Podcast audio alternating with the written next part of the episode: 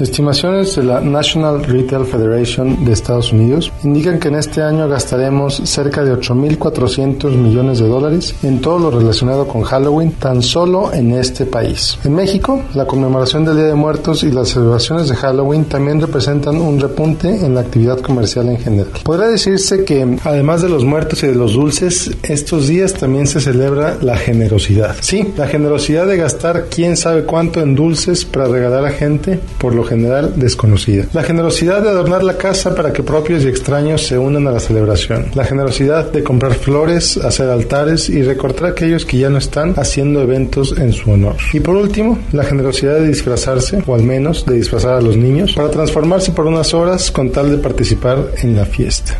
Piénsalo, todo lo que hacemos, todo el tiempo, todo el dinero y el esfuerzo que pasamos simplemente para que la casa o el disfraz sean más aterradores y todo lo que hacemos para conmemorar a los muertos es un acto tremendo de generosidad. Y esa generosidad a cambio genera satisfacción personal. Se siente bien asustar, se siente bien dar dulces, se siente bien celebrar a los que ya no están. Muchos se quejan de lo comercial de estas fechas, de que es un negocio. Evidentemente lo es, pero quienes se quejan se pierden de un punto muy importante, que el participar en la celebración es algo totalmente voluntario. ¿No quieres decorar tu casa, visitar el panteón, hacer un altar o regalar dulces? Absolutamente nadie te obliga a hacerlo. Pero eso sí, recuerda alinear tu presupuesto para estas fechas con tus valores y prioridades. No gastes solo para quedar bien, ni gastes solo para competir con el vecino. Y recuerda, el día de mañana, literalmente, muchas tiendas van a poner al 50% de descuento todos los productos que no vendieron. Te sugiero que no caigas en la tentación de comprarlos.